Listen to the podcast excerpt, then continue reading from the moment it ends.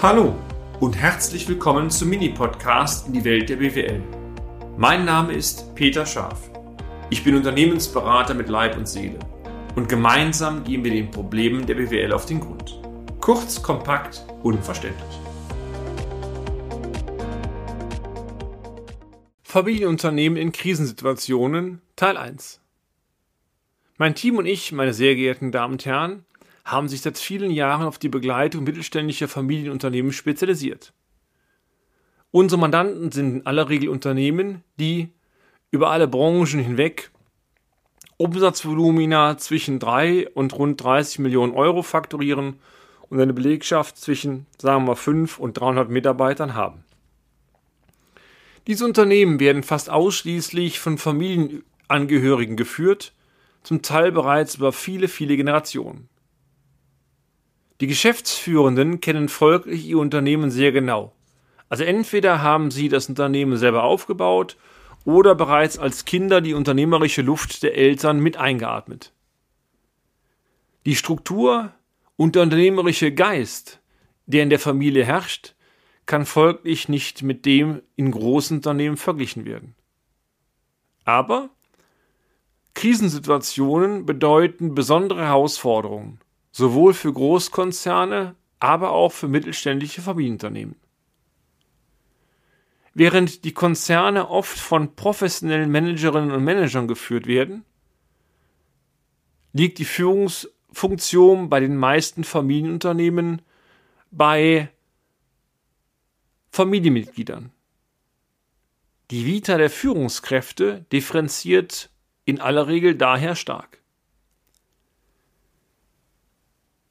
Folglich gehen diese Führungskräfte auch verschieden mit Krisensituationen um. Die Leidenschaft, mit der eine geschäftsführende Gesellschafterin oder ein geschäftsführender Gesellschafter an der Krise arbeit, arbeitet, dies ist einer der ganz großen Vorzüge und Stärken von mittelständischen Unternehmen. Aber Leidenschaft alleine reicht nicht aus.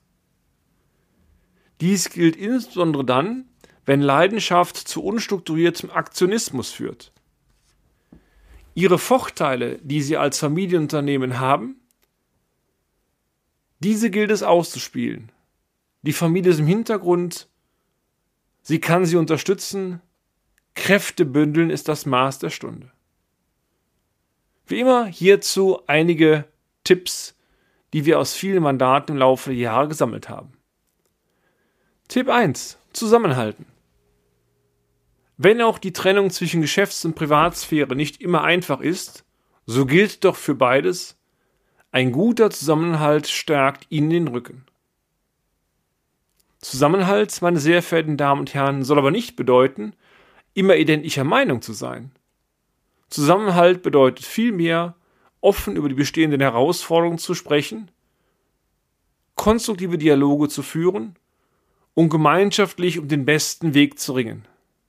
Klar, die Hoffnung hierbei ist, hoffentlich auch die richtige Entscheidung zu treffen. Tipp 2. Bündeln Sie Ihre Kräfte. Je stärker Sie in Ihrem Unternehmen zur Bewältigung einer Krisensituation gefordert werden, desto stärker strahlt dies zwangsläufig auch in Ihrem Privatbereich aus.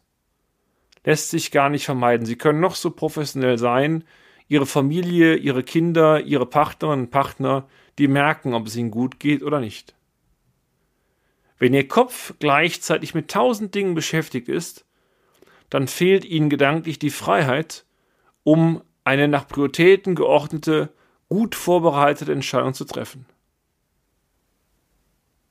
Zieht die Familie mit an einem Strang, dann können oftmals eine Fülle von Synergien genutzt werden, um die Entscheidungsträger zu entlasten. Synergien übrigens für die, die mit dem Begriff wenig arbeiten, möchte ich einmal so beschreiben. Eins plus eins muss drei ergeben und nicht zwei.